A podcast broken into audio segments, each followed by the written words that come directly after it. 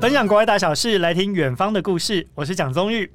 美国国会呢日前举行的听证会，诶，邀请到的是谁？TikTok 的执行长周受资啊，真的是特别受到瞩目。而且呢，这位周先生算是倒霉吗？也还遭到两党的议员炮火。不打紧，还被调侃说：“哎，你真是意外团结了我们民主党跟共和党议员的立场。”哎，尽管 TikTok 呢是极力淡化跟母公司字节跳动还有中共官方的关联，但是大家还是很质疑它的治安争议哦。那么现在 Made in China 是不是已经成为了治安漏洞的代名词呢？今天远方我们邀请到专家来解析，一起深入了解。邀请到的是经济日报记者彭慧明，慧明姐。大家好，各位听众大家好，宗玉好，好久不见啦。对呀。我要来问你的是，你自己有在玩 TikTok 吗？嗯，其实我自己，我我这个年纪的人不太常玩 TikTok，因为我这样好像一竿子打翻所以我这个年纪。年龄马上就被揭露了，就是你知道未成年是不能玩的吗？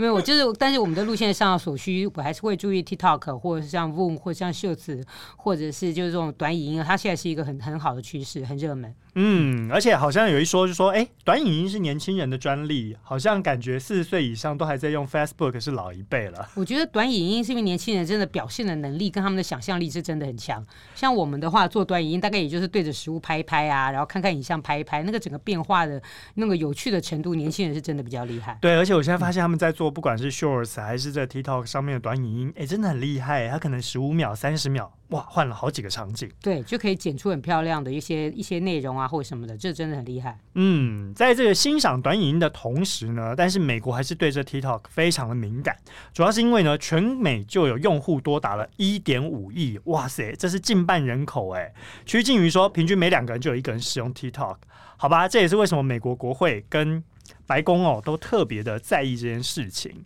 这么大动作对付 TikTok。最大的担忧是什么？您自己觉得？其实我觉得，你不要说美国过半人口，他们我上次看到一个统计数据说，台湾用 TikTok 的人口也差不多是五百万人。其实台湾也不过两千三百万人，嗯，这也是将近四分之一的人口，比重很高哎，比重相当高。不管你是喜欢看或者是喜欢用这样子，嗯，那我觉得他在。我们这个产业上看来关注的就是第一个，他一定掌握了非常珍贵的数据。如果数据就是未来的石油的话，他现在已经是产油国了。好，那么第二个就是他可能连带的演算法会对你的一些想法或对你产生的一些影响力，那么甚至造成一些我们讲的比较严重一点，像认知的作战，那以及一些后续的资安的风险，这个我觉得都是呃玩的人可能。想到，但是不会去注意，但是在呃国家等级或者是一些比较这政策上面必须去考量的地方。嗯，确实哦，因为你刚刚帮我们点出来，接下来我们要探讨的三大面向，也就是说，为什么美国跟很多国家都去限限制，或者说哎干脆禁用这 TikTok，因为他们担心的就是刚刚讲到一个机密。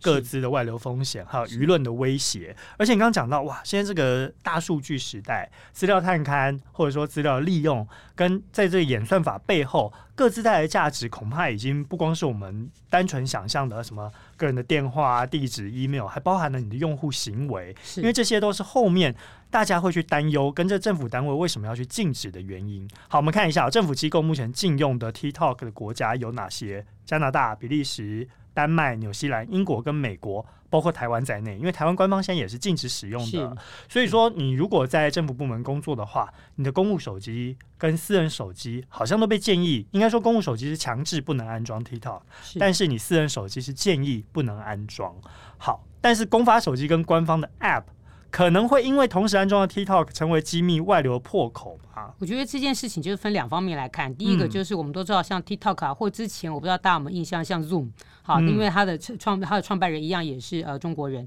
所以大家就会担心你的资料都要被送到大陆去，或伺服器的流向到底是哪里？嗯，那么他会不会成为他？当然，他一开始就跟你说，我们都不会，都都是好的，都会传送到其他地方。但是你不知道他下一次更新的时候会不会更改路径？哦，所以这个更新大家要注意，不是随时想到哎，他有更新出来了，你就要跳去按下来。很多人他更新设定成自动更新的哦，那更对他根本就直接，他后台就直接帮你做完了，你连他什么时候更新可能都不知道。知道，所以这个的确会成为一个你至少至少是一个你数据外流的一个一个一个一个一个口。我不要说机密哈，就是你个人的数据，这的确就是一个外流可能的地方。嗯，但是毕竟每一个人，就算我用手动更新好了，我也不可能乖乖去把条款看完嘛。是，而且还有一个就是说，今天这 App 供应商他会不会如实的告诉你我这一次更新的内容？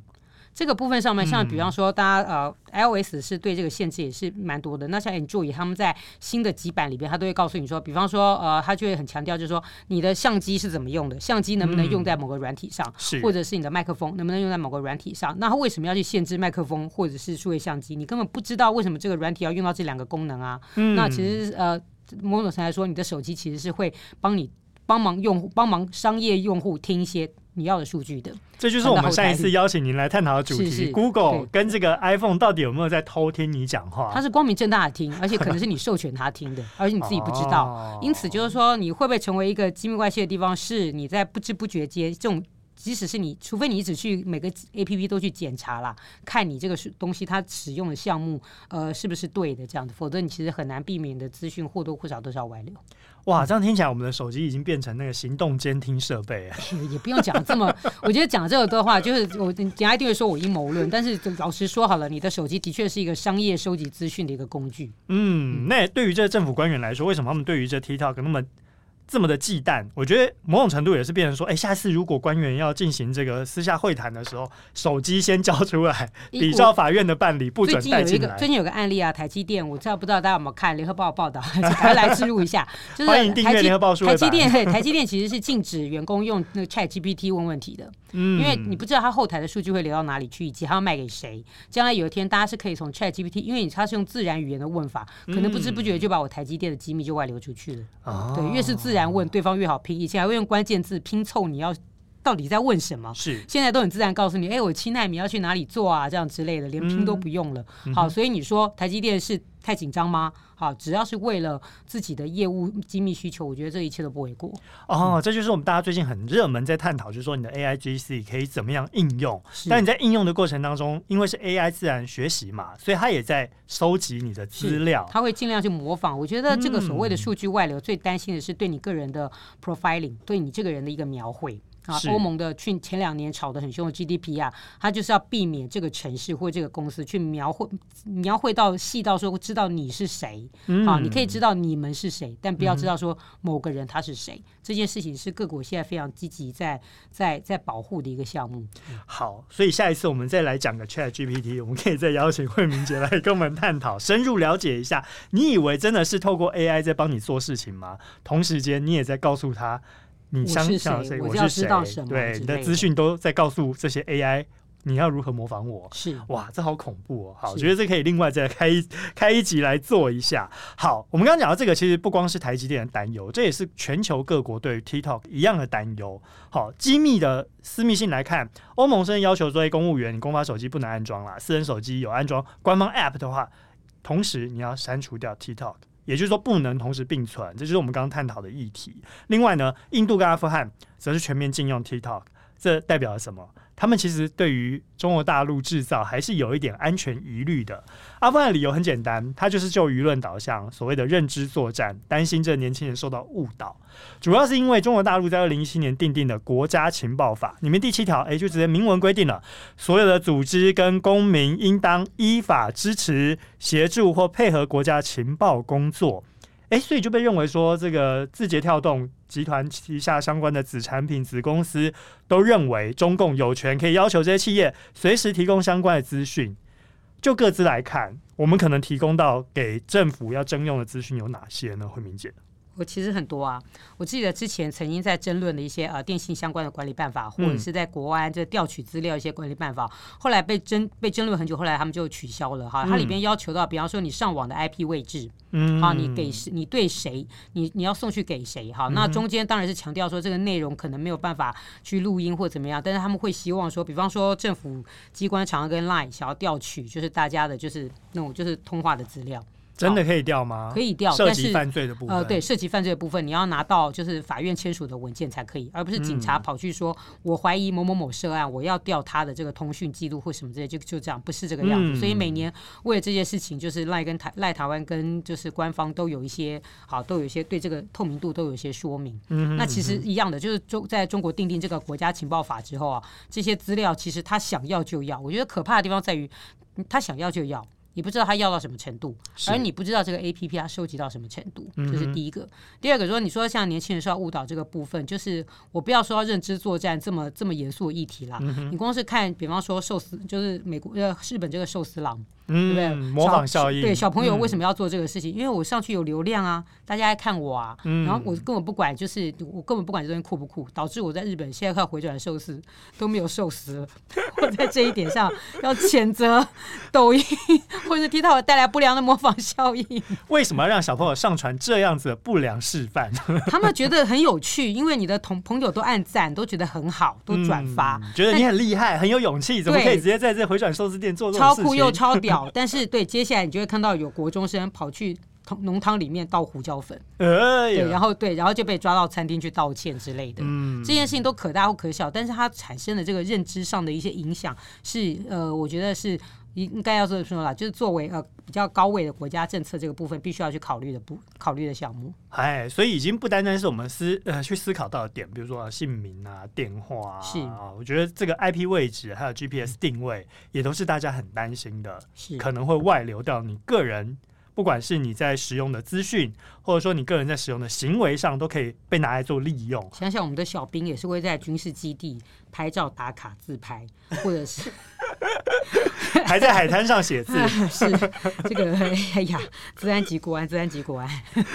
好，这个 TikTok 虽然是说以短影音为主要内容哦。嗯它具备一个特性，就是说不容易查证这假讯息啦，或者说您刚刚讲到这模仿效应啦，或者说内容不当的影片，因为毕竟根据演算法，它必须要写得很精细，才有办法判断说，哎，这个是不是有违反道德的，这是不是有违反社会常理认知的，这都还是他们后端要再去。演算法去调整的部分，但是我们刚刚讲到，你说不要讲到认知作战这么高层次这样子的思维，但是它有这个可能性吗？会变成一个洗脑管道吗？啊，有啊，我觉得，我觉得也不用讲到洗脑这么严肃的议题啊，因为讲到洗脑的话，嗯、这个就是嗯，就是会想到什么当年二次大战什么纳粹洗脑，大家都觉得这个很严肃。其实所谓的洗脑，我每次都以前开玩笑跟年轻的学生说，我说不要用这么好的，不要用这么严肃的字句，因为你们其实脑波很弱。不用洗，就是只要几个影片下，尤其是演算法，现在比小时候我们看到那种媒体，就是铺天盖地的媒体，现在演算法比这个还要再更加包围你的你的身边。嗯，就是你再怎么在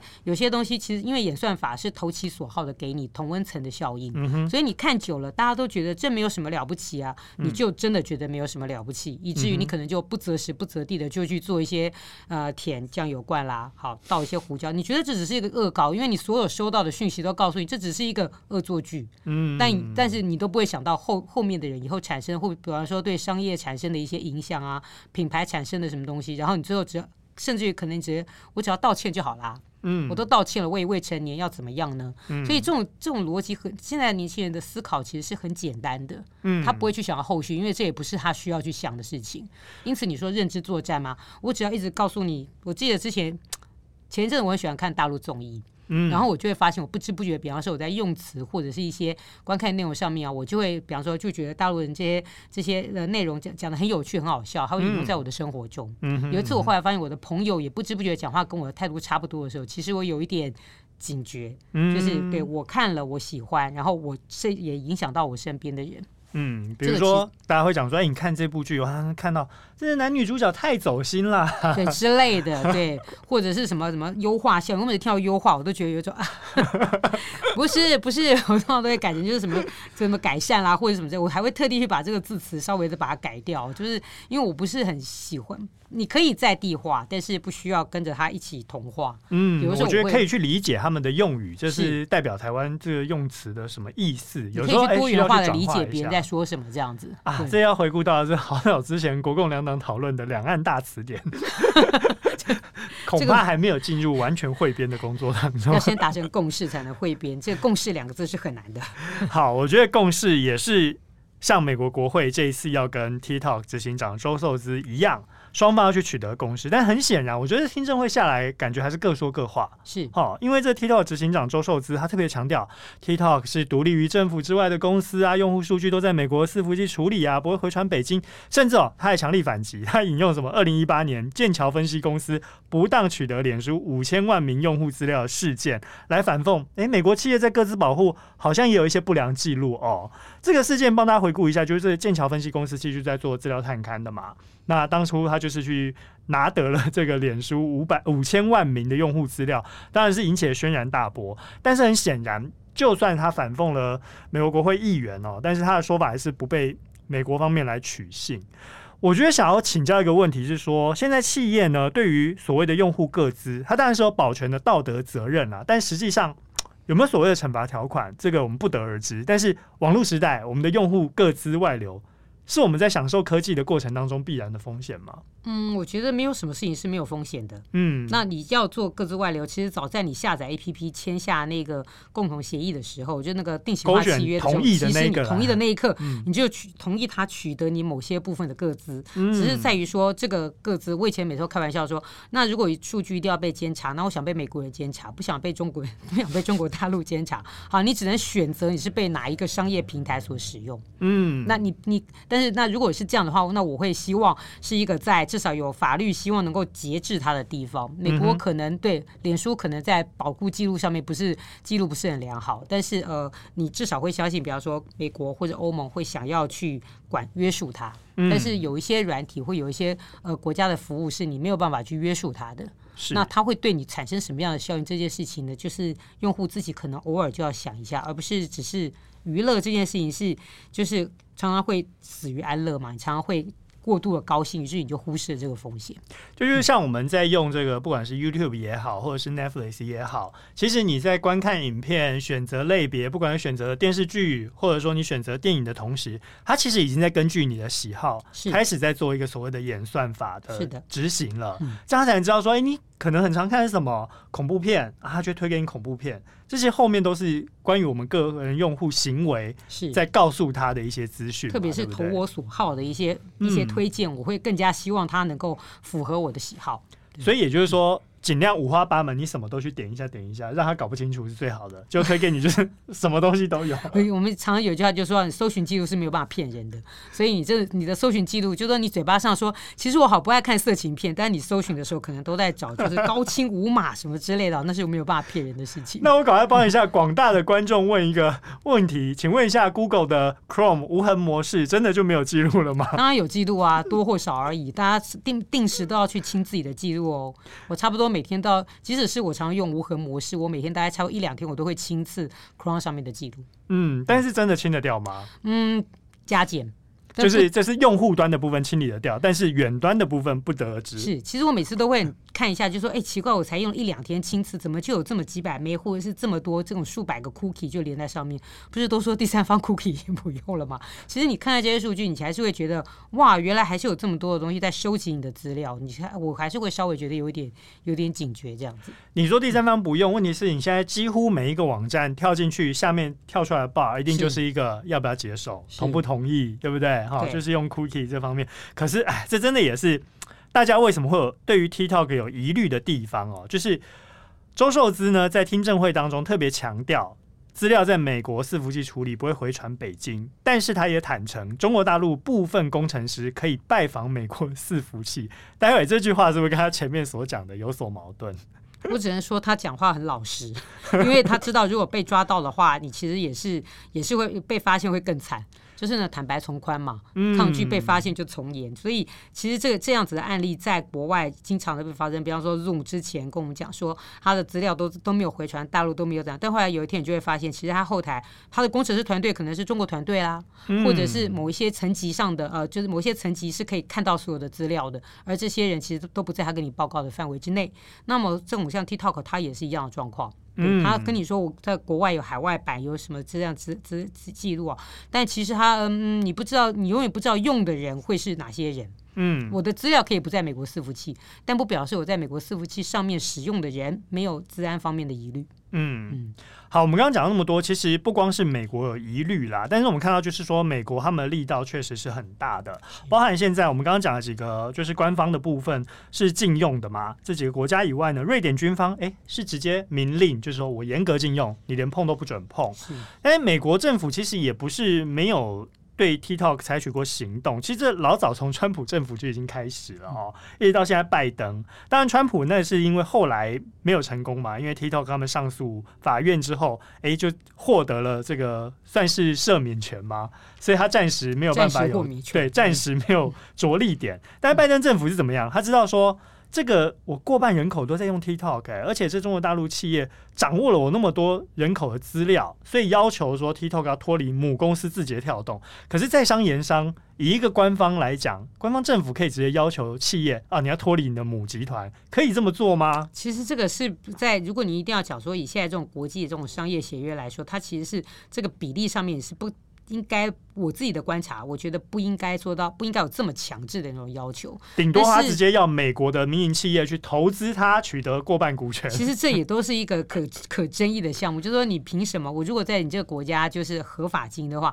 你凭什么一定要我的股东里面要有某一部分的这个？但是我觉得这个就是一个，这个就是一个呃，你到这个国家投资，它可能法规上对你的一些一些限制。比方说，在日本，如果你要经营数据方面的事业的话，嗯，那么几乎日本政府都会希望。官方有投资是对，然后或多或少的话会知道你一些这个数据你是怎么使用的。嗯，对他们来说，这个呃了解你使用，因为你不成为股东，你不就你就不会知道它里面又怎么是使用的。嗯，因此这个是为了要基本上的一个保护我自己国家的这个民众的一个做法。但是你说强迫卖出、强迫谁谁来或怎么这话，这个东西都是可以还可以继续 argue 的。嗯，但是我觉得美方他们的这个 concern 其实可以理解啦，因为这大。对啊，中国大陆技术输出的端银平台，但是由美国来投资，好，一样的状况。像周受资质疑的，就是说，哎，美国的各自保护也有不良记录。那请问一下，如果说由美国来投资中国大陆输出的这个企业，相较之下，用户各自就会比较安全，受到保障吗？应该访问周受资有同意美国的工程师或者来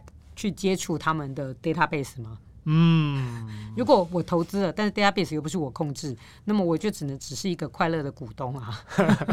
我只能说我要求怎么做，你必须要对这个在技术端要对董事端揭露这这些资讯，这样。嗯，对。所以这个东西最后还是在商言商，看最后股东的结构、股权结构，还有你们要实际去执行跟技术面的接轨，你要怎么去运作？其实我相信，就商业来说，他们如果要可以开放投资 TikTok，应该蛮高兴，因为 TikTok 应该有蛮多的广告可以分润跟抽钱。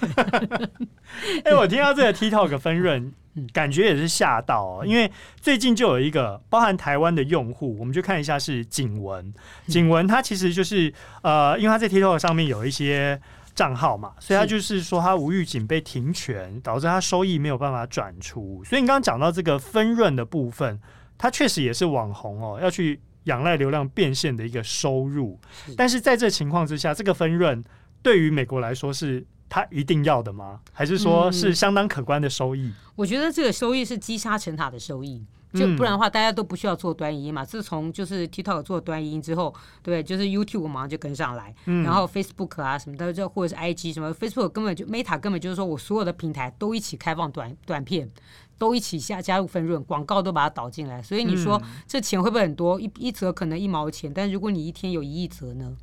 好，这也是在 YouTube 跟 TikTok 之后，大家发现到一件事情，哎，为什么 Facebook 要加入内容提供者的分润？那那在这之前呢？在这之前的十年，Facebook 都是拿免费的内容。是，这也是台湾现在媒体正在跟 Facebook 要去，还有跟 Google 要去协商协议的，就是说你使用我们的新闻内容到底要不要付费的问题。是哦，这也是大家要去讨论分润跟这个流量变现。但是里面也有蛮多新闻，我看到就是说，哎，有些 TikTok 的网红啊，甚至年收可以超过两亿新台币呀，啊，这是真的有可能的吗？他们其实不单单只是在靠点击。这个分润，那同时像比方说 YouTube，它会鼓励你增就增加你的网红，你增加你的这个订阅户之后呢，其实他们还有拆一些广告账啦，或者这些网红会去做一些代言啦，还有一些商业收益，这些其其他的这种业外呃，应该说就是在平台以外，他带这个或者他收到赞助，好，去年流量第一的赞助啊，或者我我还记得我的朋友来讲说，去年流量第一的赞助是一位法师。嗯，就是他很需要心灵的救赎嘛。好，他他就是在 YouTube 平台上就讲讲讲佛讲佛经，但是他的对在那个赞助率非常的高。好，或者是你只要赞美或是骂某一个政治明星，那个赞助率会节节高升。哈，这个都是这个都比广告分润来的就是效益好很多，这个这个赚钱来容易很多。因为抖内是直接给你啊，我不需要去分拆一些，对啊，完全不用拆账。是好，所以其实就是说，网红其实靠这个业外流量啊、业外代言，然后就是获得的分润。所以实际上，如果光以流量来看，他是不可能拿到那么多的。光以流量变现会有点辛苦。嗯，因为后来我看到一个报道也在讲说啊，平均啦，百万订阅网红大概每年可以拿到几十万，那平均下来每个月可能是两万到四万不等，还不够养他的工作团队里面的一个人的薪水呢。对，所以其实算一算，到最后还是说啊，我们看到很多网红为什么要去代言，包含大家最近看到了某位网红代言了超商的食品之后，哎。意见两极，是相当两极，对 对，但是人家的流量都可能是我们的几百倍了，我们也不好点名说是谁，说别人呢，我们好好努力啊，我们好会做 YouTuber，那我们就欢迎一下哪一位网红，如果有听到的话，欢迎来跟我们远方联名一下，我们可以冠请他冠名赞助某一集节目，对，好，这个是在网络生态里面，短影音确实哦，也已经造成了一个很大的。冲击，甚至说对新时代的一个想象哦，因为很多人就在说啊，现在学生们好像最梦幻的职业之一，就是说去担任 YouTuber 或者是担任网红，这也表示说短影音确实是真的有影响到很多人。这也为什么就是 TikTok 会受到美国特别重视，就说哎，你到底要不要在我这边有那么多用户，然后你要不要接受我们监管？这是。重要的一个原因。好，我们刚刚讲到了这么多，还包含一个是一个很重大的影响。它在网络时代已经成为必不可少的一个元素了嘛？哦，嗯、就是不光是大家会看 YouTube 的影长的影音也好，或者你会看 TikTok 的短影音也好，但是这个东西不得否认的，就是在中国大陆，因为它有所谓的人口优势，有所谓的市场优势，所以虽然 TikTok 有国际版，然后又分为呃中国大陆国内的这个抖音。但是它毕竟还是中国大陆技术输出的一个平台跟技术，但是中国大陆在从事网络的不光只有短影音的平台，还包含了很多科技商，像是很知名的什么华为啊、中兴啊，但是他们现在都已经被禁止了去参与网络设备的建制，而且被禁止的国家还蛮多的哦。澳洲也说不要，美国、日本、印度、加拿大也都说不要，里面还包含什么监视摄影机？英国政府是直接下令，他说。啊，好像我们那个飞核家园目标一样。他说，二零二七年以前要完全移除华为建制的五 G 网络。为什么会突然对于这 Made in China 的设备有这样子的想法？是跟之前所谓的有所谓的后门传输相关数据有关吗？当然有啊，嗯其实我我我在这里我想要举一个举一个例子啊。我们之前有一天看到了一个外电，就是美国对于港口的起重机是中国大陆制造的，非常的在意，觉得那个有治安风险。嗯，每个人听到这一段的时候，都就是脸上冒出三条线，说起重机是怎样？好，为了这件事情，我有一天去访问了一个工控的治安业者，他就说：“你以为起重机现在只是人手在这里操作吗？没有，他说每一个起重，叫做这种大型码头起重机上面里面都是一台一台的微电脑。”不然你没有办法一起叫他做这么多台机器去做事，好，因为现在早就是自动化了。因此，如果你真的要在里边埋一个晶片做什么事情的话，这个 security 其实风险是在的。嗯而因此，他不觉得这个是一个美国大惊小怪的状况。好，当然他也不相信。他说，但他说，但是他如果想象有起重机会一起攻击码头的话，那个就是电影看的略多，就是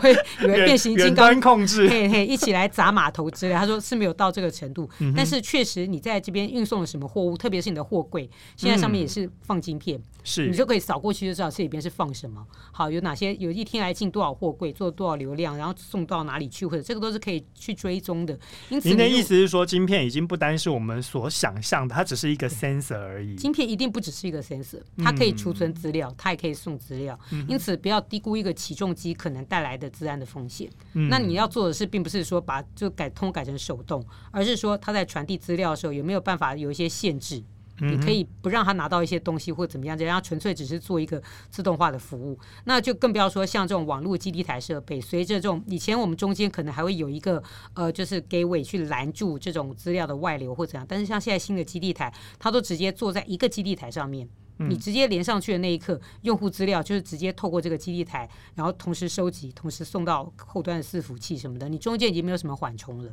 这件事情在四 G、五 G 基地台的时候，其实呃，在那之前我们在进华为的一些基地台设备的时候，已经已经被提出来讨论过这这个状况。您说的这个我有亲身体验哦，就是我们的中华电信 MOD。有没有发现现在只要打电话去客服，他们先是 AI 语音，好，让你直接跟他输入各资之后，然后他才会接通服务人员。是好，比如说像我家里 MOD 碰到一个状况，就是哎、欸、故障，没有讯号或黑画面，那。打电话过去呢，他就直接告诉你说：“来，那你现在帮我重新开机，我这边远端帮你连线，帮你再重新后台设定一次。是”就是因为这样的原因吗？嗯，这个只是一个最基本，就是它可以，它本来就可以远端监控各个设备下的运作状况。是对，但是你在一个基地台上面可以看到了，可以收集到的资料，真的就包括，比方说你的 IP，好，这个手机，其实你只要认真一点分析这个手机对它发射的地点，或者它对它的一些呃，就是使用这个对上这个门号之类的，好，你是绝对可以知道啊、呃，现在是谁在用这个这个这个字，谁在用。某个手机传递一些讯息，嗯，对，所以当然我们现在不不准业者说你做这么这么大份，但是这些数据它都是在的，嗯哼，这就是为什么之前法律上面说你其实可以提供到 IP 位置啊，你可以提供它连线时间啊，好，跟哪一个 IP 连线或什么这些其实你都会知道。那这个东西都基地台上都都在呃录制的设备上面，其实风险它是一定在的。那这个除了远端控制以外，还有一个就是说，它其实也在对用户使用的资料正在做搜集，作为它未来不管是它在软体或硬体上，它要去升级或者去改善的一个参考资料嘛。在你 APP 使用一些服务的时候，它就在收集这些资料，在下一次更新的时候，好，讲起来就是它去改善这个表现啊，就是优优化。嗯，优化其用户分析之类，先就是让你觉得用的更顺。那这个是往商业上对客户服务的一个好处。但是实际上啊，就是他收集这些资料后台对你这个人有更多理解之后，他可能会演算法会给你更多的你喜欢的东西，其实会造成某些时候我觉得会造成一些观念上的偏差，这个是比较严重的地方。如果就设备端，你刚刚讲到那个码头起重机，你请教工控专家他们的说法，当然没有可能。会变成变形金刚这样去做攻击的武器。电影看太多，电影对，但是这个资料在搜集的过程当中，会不会变成说企业生产的设备未来会成为所谓跨国谍报的来源？这就是现在美国担心的地方啊！不然他何必进大陆的起重机在美国的码头工作呢？嗯，对他觉得那就是他们。我记得那时候万年形容说，他们觉得那都是一个的木马。我看了之后，我也是忍不住笑出来说：“好大一个木马，草木皆兵啊！” 对，但是呢，最可怕的就是木马里的现在里面，以前人家躲的是士兵，现在躲的是晶片。而这个晶片其实不知道是哪一颗晶片会做这些事情。而且现在万物皆联网，你说包含连起重机、微电脑，很多它也必须要透过网络来连通跟控制嘛，对不对？是的，骇客就是在攻击这些、哦、这些联网的联网的这些这些项目。嗯、所以其实他如果要瘫痪你的设备，他只要联网的设备，他就想办法。通过这些渠道直接去影响你的运作，是特别是制造业的公安，其实相对是比较呃，就是 security 相对是比较弱的。嗯，因为我们现在已经讲到了 资讯安全跟骇客攻击的议题。好，如果这样讲，也就是说，为什么我都要想到台积电啦？就是台积电为什么它没有所谓的呃，不管它在中国大陆的厂或者在哎南科的厂，它必须要建构它自己专用的网络联通的。这个渠道是好、哦，这也是为了治安的需求嘛。在上次机台事件之后，台积电后来就设了一个机台交机的新的工业安全标准。嗯，就是说在这个机台进来之前，哈机机台的供应商以及我接机台的人，以及机台它本机，好都要完成一套治安的这个搜寻、这个治安的检验之后，才机台才能够进工厂。它停工一天的这个代价，或者是清理一个这个机台的代价，远超过它现在远超过。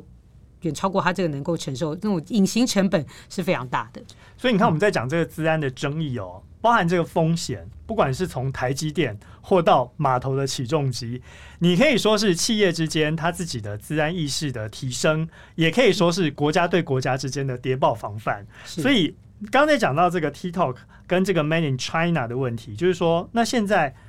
其实西方国家为什么对中国大陆现在这么的担心哦，也不是没有道理，因为以前就有一说啦，西方国家在建置电话网络的时候，就曾经加入过后门这样子的设计，资料可以回传啊，所以他们现在担心中国大陆如法炮制也不意外啦。但是中国大陆外交部就直接批评了，他说不管你们对 TikTok 或者对这个中兴或华为这些相关科技公司的禁令哦，听起来是一个政治表演，甚至还批评说啊，你们犯国安的概念来打压其他国家的企业。但是如果真的要使用中国大陆制造设备，有实际上避免的办法吗？前几年开始就是呃，美国比较就是美国的厂商就是在那里哭诉说，都禁止大陆制的产品进来，其实对我生产的成本有很大的影响。嗯，那现在第二个状况就是他们就是把生产线都往外移这样子。嗯，那我觉得所谓的避免的方法，应该就是说你是要建立你自己的资安标准，什么层级可以做什么样的事情，跟收集什么样的资料，这个其实是可以利用这种软体服务去去去设定的。除非你完全都没有做任何的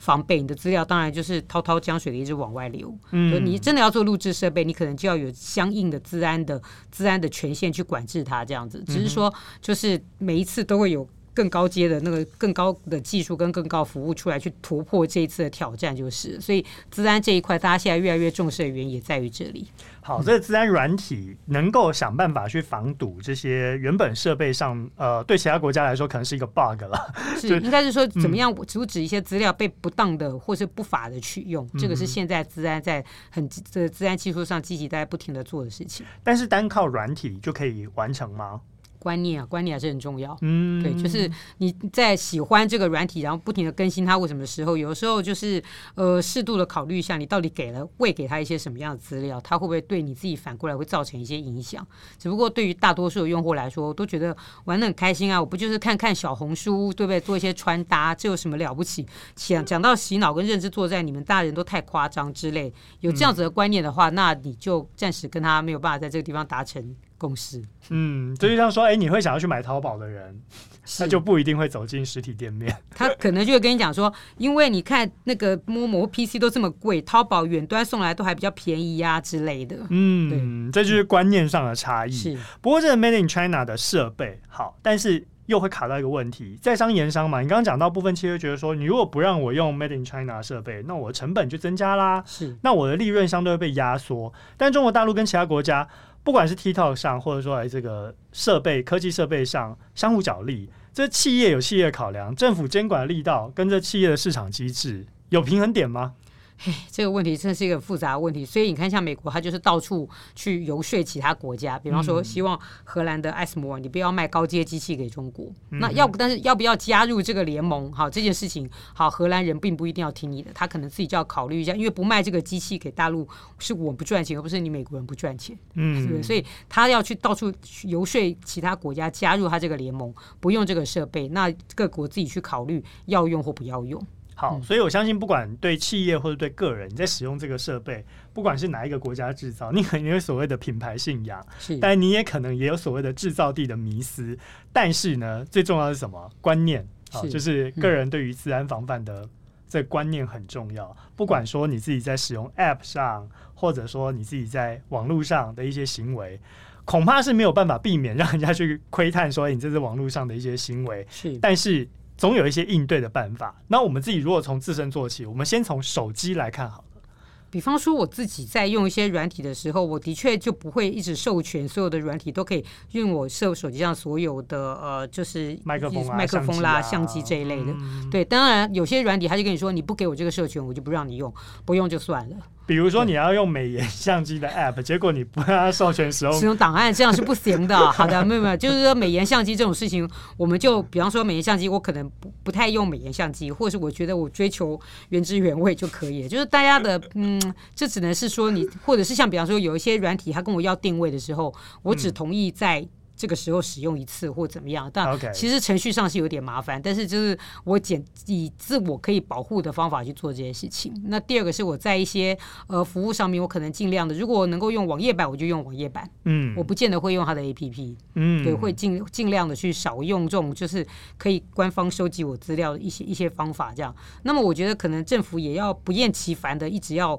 强调这件事情，因为你叫孩子们自己去讲说啊，TikTok 不能用啦，很危险，有治安，大家都当做你笑神经病，这，就是就是你自己不用，你自己怪开的。但是说，就是说政府的提醒其实是不可少的。嗯，对，你可以法，你叫法律上禁止说叫大家删掉 TikTok，我觉得这个是在台湾应该是不可能的事情。好，所以也就是说三方面啦，一个政府宣导很重要，还有个人的使用的这授权形式，还有你的使用习惯，是提供给大家参考。好，我们远方今天到这边告一段落喽。那也希望下一次呢，我们再邀请到慧敏姐来我们节目当中探讨更多的科技议题。谢谢，谢谢宏宇，谢谢各位听众，谢谢大家，拜拜，谢谢，拜拜。更多精彩的报道，请搜寻 VIP 大 U 点 com。联合报数位版邀请您订阅支持。